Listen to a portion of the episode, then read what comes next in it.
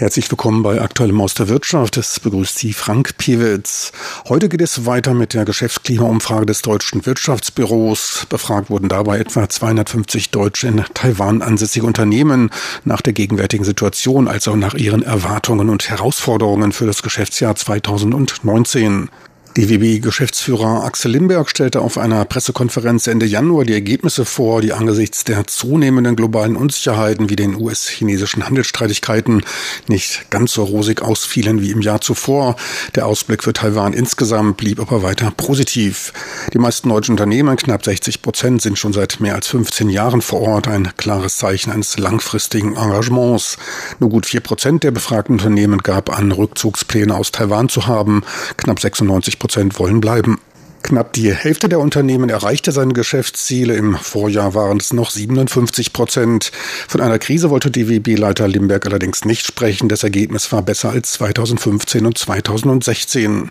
Ohnehin sind die Aussagen branchen- und firmenabhängig. Siemens Taiwan-Präsident Erdal Elva sieht in Taiwan gute Absatzchancen vor Ort. Aufträge winken beim Bau von Gaskraftwerken und der Offshore-Windenergie.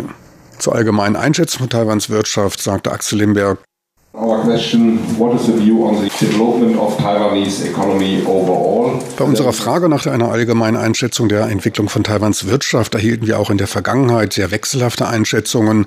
Doch auch in diesem Jahr zeigen die allgemeinen Wachstumserwartungen nach unten. Eine kleine Minderheit erwartet eine abnehmende Wirtschaftsaktivität, doch ist diese Minderheit am Wachsen.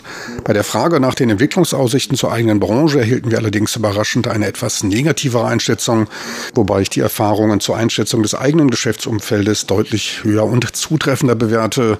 Insofern deckt sich dies mit dem allgemeinen Signal zu erhöhter Aufmerksamkeit. Dies gilt für Unternehmen als auch für die Regierung, Taiwan als Investitions- und Geschäftsstandort weiter attraktiv zu halten. Das Investitionsverhalten ist davon allerdings noch nicht beeinträchtigt. Uh, Indikator für das Vertrauen in die Zukunft. Und da seien wir überraschenderweise, dass 56 Prozent der hier anwesenden Unternehmen Investitionen tätigen werden, beziehungsweise diese planen. Der Anteil der Unternehmen, der zu Investitionen entschlossen ist, ist weiter stabil. Eine deutliche Zunahme zum Vorjahr gab es aber bei den Unternehmen, die Investitionen planen, was ein recht gutes Signal ist zogen bei der letzten Umfrage nur gut zwölf Unternehmen Investitionen in Betracht. Da waren es bei der jetzigen Umfrage gut zehn Prozent mehr. Für die Hälfte der Unternehmen war dabei die Nähe zu den wichtigsten Kunden ausschlaggebend für weitere Investitionen. 40 Prozent investierten in qualifizierteres Personal. Gut ein Fünftel gab Kostenreduktion an. Knapp 13 Prozent führten Investitionsanreize an. Für jeweils neun Prozent waren regionale Diversifizierung bzw. Instandhaltung ausschlaggebend. Gut ein Drittel der Investitionen wurden in Bereichen Verkauf und Marketing getätigt. Dienstleistungen machten ein Viertel aus. Für Forschung und Entwicklung wurden nur knapp 9 Prozent aufgewendet. Uh, Siemens, we are confident on the investment climate in Taiwan.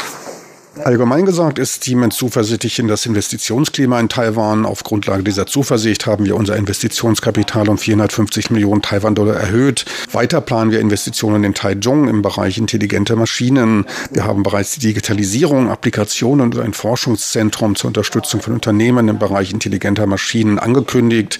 Dies ist ein weiterer Bereich, in dem wir arbeiten und investieren.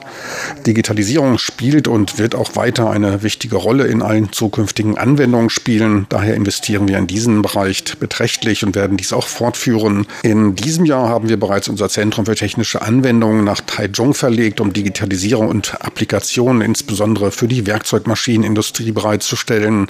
Anfang 2018 eröffneten wir zudem ein Zentrum für Energiemanagement mit einem unserer Partner, was ebenfalls unsere Zuversicht für das Investitionsklima hier in Taiwan zum Ausdruck bringt.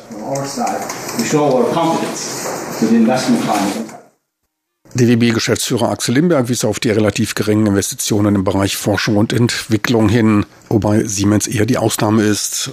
Wobei gesagt werden muss, dass Siemens ja nicht nur als reiner Ausrüster auftritt. Dienstleistungen spielen eine immer größere Rolle. Diese müssen marktnah geliefert werden. Angesichts des anstehenden rapiden Wandels in der Produktionswelt ist der Aufbau eines Dienstleistungszentrums für den Bereich Smart Machinery ein wichtiger und notwendiger Schritt. Auch nach den Herausforderungen wurden die Unternehmen befragt. Politische Stabilität war dabei ein wichtiger Punkt.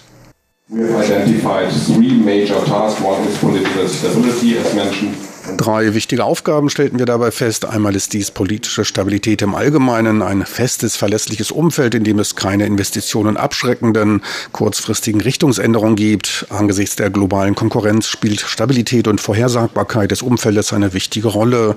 Ein großes Thema für die hier investierten Unternehmen sind auch die Taiwan-Straßenbeziehungen.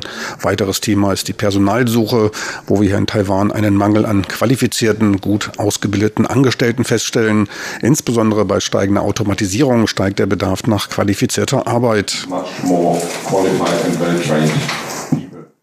Weiter genannt wurden bürokratische Hürden, die Teilnahme an öffentlichen Ausschreibungen, als auch das Fehlen eines Freihandels- und eines Investitionsschutzabkommens.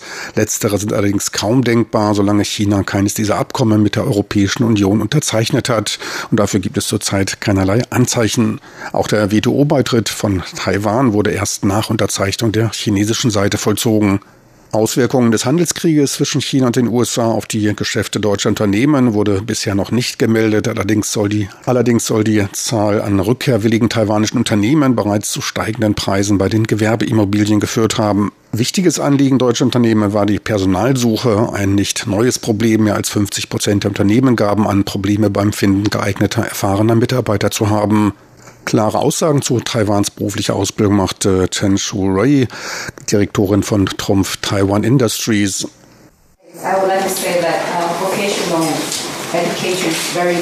Berufliche Ausbildung ist sehr wichtig. Wir haben es schwer, geeignete Kräfte zu finden. Es dauert in der Regel sechs Monate, um Techniker zu finden. Zur Einführung der Industrie 4.0 brauchen wir mehr als ein Jahr, um einen passenden Techniker zu finden. Trumpf als deutsches Unternehmen ist hier in Taiwan nicht sehr bekannt. Es gehen daher kaum Bewerbungen ein, obwohl wir unser Personal gut behandeln. Etliche der Masterabgänger aus dem Maschinenbau verfügen nicht einmal über grundlegendste Kenntnisse im praktischen Bereich. Das gesamte Ausbildungssystem Taiwans bedarf einer dringenden Überholung, andernfalls wird sich die Situation für die Industrie weiter verschlechtern. Es besteht auch ein kulturelles Problem. Bürojobs werden als die besseren betrachtet. Wer in einer Fabrik beschäftigt ist, wird als schwarze Hand bezeichnet. Der soziale Status ist nicht so hoch wie der eines Büroangestellten. Taiwan sollte insgesamt seine kulturelle Geisteshaltung ändern und mehr Respekt für Leute mit speziellen Fähigkeiten zeigen. Bei Einstellungen weise ich auch immer darauf hin, dass diese Arbeit zu einem großen Wandel im Leben führen kann. Daher sollte man seine Fähigkeiten stetig verbessern.